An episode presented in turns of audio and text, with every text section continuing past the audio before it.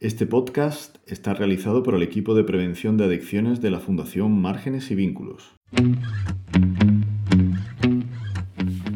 Buenos días, enganchados y enganchadas a la vida. Buenos días, Ana. Buenos días, Javi. Buenos días, enganchados y enganchadas a la vida. ¿De qué vamos a hablar hoy, Ana? Pues mira, hoy vamos a hablar sobre los videojuegos, Javi. ¿Y eso? Porque la semana pasada hicimos la publicación del capítulo 4 en el que hablamos de los videojuegos y la verdad que es uno de los capítulos con más escuchas y en las redes pues hemos tenido un montón de interacciones por parte de, de nuestros seguidores. Pues mira, además, si no me equivoco, la adicción a los videojuegos ya está incluida como una enfermedad por la Organización Mundial de la Salud al mismo nivel que la ludopatía. Efectivamente, el CIE 11, la clasificación internacional de enfermedades, ya tiene en su catálogo el trastorno por videojuegos, como un desorden psicológico. Y bueno, José, eh, ¿qué nos puedes decir sobre esto? Pues, hombre, yo he de admitir que fui adicto a los videojuegos, tal como comenté en el podcast. Es, es muy crítico horas. con él mismo, ¿eh? Hay que autocriticarse siempre, Sí, hay que sí, saber sí. qué fallos tenemos cada uno y qué, qué valores. Pues yo pasaba horas y horas, era adicto al fin y al cabo a los videojuegos y me di cuenta que podía llegar a ser adicto hasta el punto que lo dije, de no ver a mi familia, eh, llegar a medio autolesionarme, por así decirlo, de, de incluso morderme los dedos y las manos haciéndome daño para calmar esa rabia que me causaban los videojuegos. Y por Claro. suerte no he necesitado ayuda psicológica hasta ahora. De, ¿Conoces algún este tema. amigo que algún amigo que haya tenido que ir al psicólogo por este tema? Eh, puedo decir que sí. O sea, a lo mejor no solo exactamente por el tema de la adicción a videojuegos, pero todo lo que ha desencadenado esa adicción, al fin y al cabo, ha tenido que ir a psicóloga de ayuda de sentirse mal consigo mismo, problemas de autoestima, refugiar todos sus problemas en jugar, y Claro. al fin y al cabo esa adicción crea que tengas que ir a un psicólogo. Al final es tapar ese problema como, como pasa con todas las adicciones o con casi todas las adicciones, Siempre ¿no? le echamos la culpa a otra cosa que no son las adicciones, porque como es lo que yo consumo está bien, pero no, al fin y al cabo vienen de ahí ese problema. Claro. Fijarse la depresión, la ansiedad y un montón de problemas mentales están relacionados con la adicción a las pantallas, ¿no? Y esto se, se ve incrementado en los niños, por ejemplo, que tienen trastornos de hiperactividad y, y estas cosas. ¿Cómo Sí. lo ves, Ana? Pues, pues sí, que, que es así, ¿no? Que creo que hay gente que, que es más vulnerable a la hora de desencadenar algún tipo de, de adicción. Y bueno, José, eh, continúo con lo que, lo que tú has comentado, ¿no? Eh, como la gente cae en la adicción, al principio todo empieza como un juego, obvio, pero eh, esta adicción pues va incrementándose, las horas de consumo, y lo que nos hace es pues, que nos afecta a otras áreas de nuestra vida y al final para eh, mm, evitar ese tipo de conflicto eh, que aparece, pues lo que hacemos es dedicarle más horas a, Bueno, a pero, videojuegos. pero nosotros tampoco queremos demonizar los videojuegos porque los videojuegos tienen muchas cosas positivas. Claro, lo que, hemos- es lo que tú comentaste Dentro la vez anterior. O sea, ahí está, dentro de todo lo malo, al fin y al cabo yo puedo admitir eso, la creatividad que me han dado los videojuegos, eh, la gente que he conocido, o sea, a día de hoy sigo jugando, sabiendo los problemas que me han causado Exacto. anteriormente, pero Mm. ya con una conciencia y con un, con un pensamiento crítico de decir, oye, puedo jugar, puedo hacer esto, pero mi vida continúa. Hmm.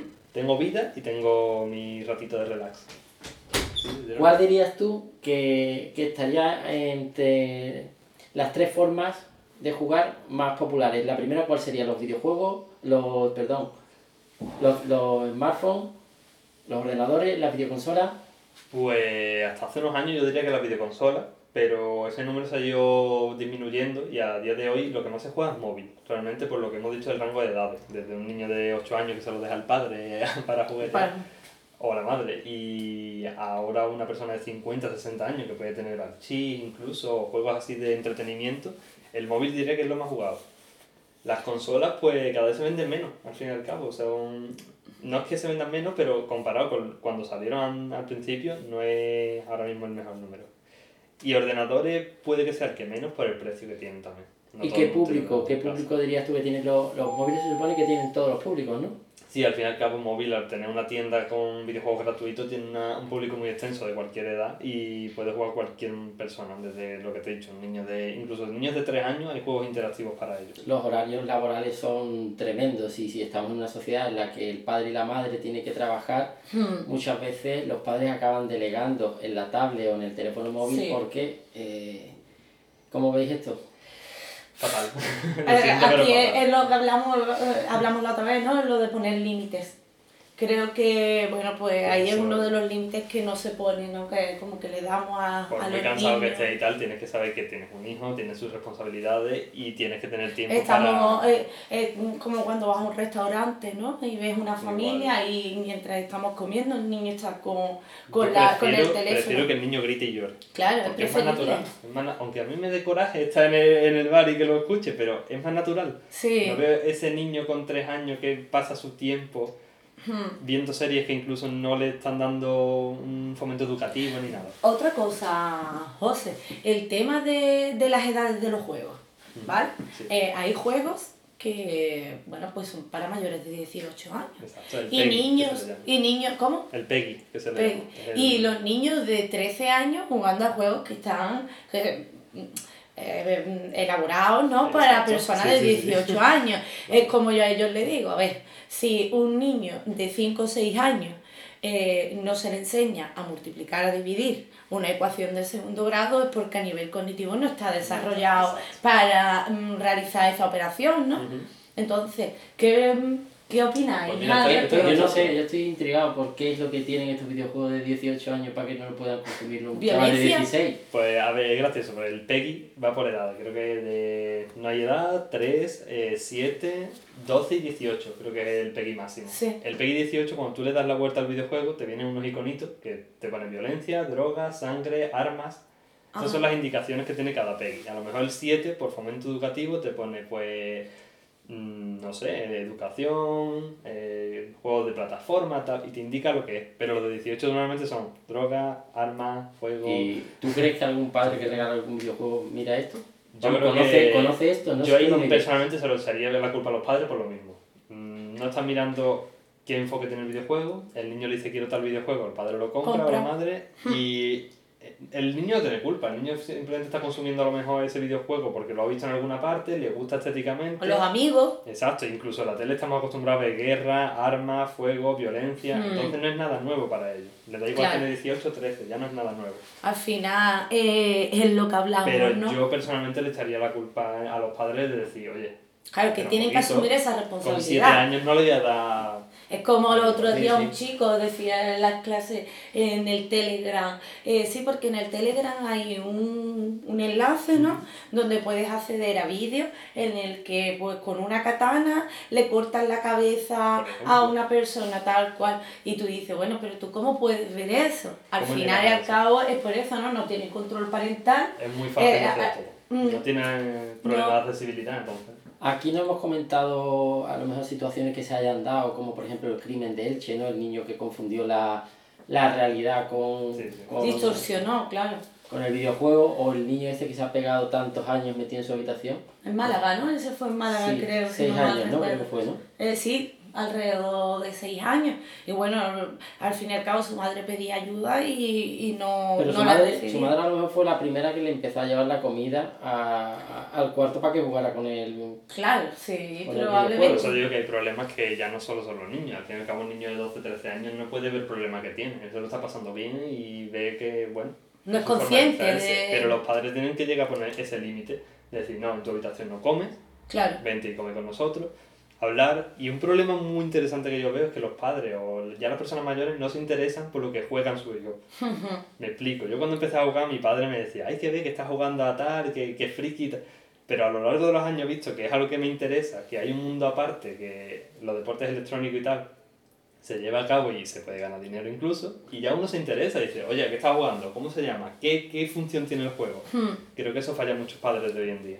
Una, una de las cosas que que, yo he escuchado a, a gente que a lo mejor es pacifista y esto no, es criticar el hecho de que a un niño se le compre un videojuego de matar marcianos. ¿no? Yo tengo amigos que han jugado toda la vida este tipo de, de videojuegos y ahora son pacifistas. Sí, sí. Pero no sé si pensáis que esto puede...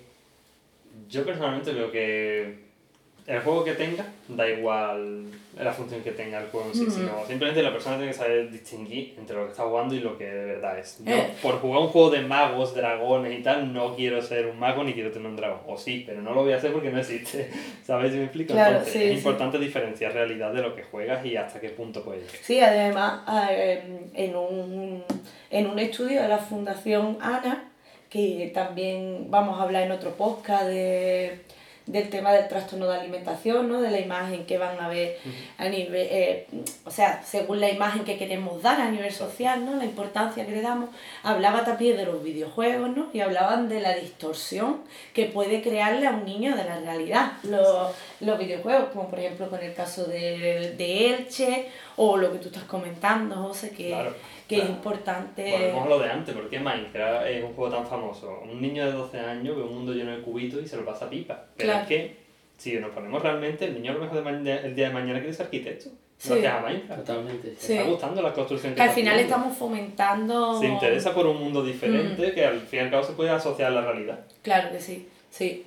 Pero bueno, con el, el GTA realmente es como de peleas, ¿no? El GTA es un juego también, vamos a decir, mundo abierto, donde no hay leyes. No hay leyes. Entonces eso...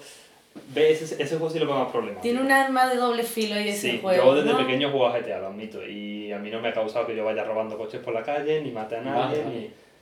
Pero es importante saber la madurez que tiene tu hijo o tu hija para que juegue eso. ¿En este juego tú haces alianzas con amigos o algo?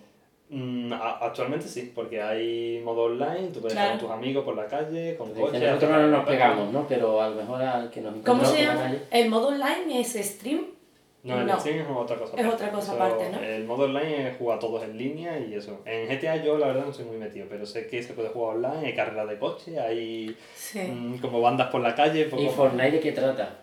Pues Fortnite es un juego donde una persona o hasta grupos de cuatro se pueden aliar entre ellos o a tú solo contra en un campo que hay 100 personas y el último que quede gana. Al fin y al cabo se tienen que matar, vamos a decir matar, aunque no se ve sangre ni nada, simplemente es algo ficticio, con ah. armas y tal, y un Battle Royale que se llama, ¿vale? Soltamos a 100 personas ahí, como un gran hermano, y el último que quede gana. Ah, vale, vale, vale.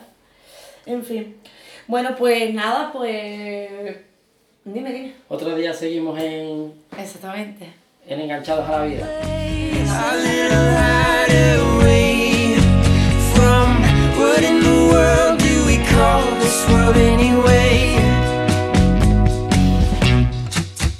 Financian Ministerio de Sanidad y Consejería de Salud y Familias de la Junta de Andalucía.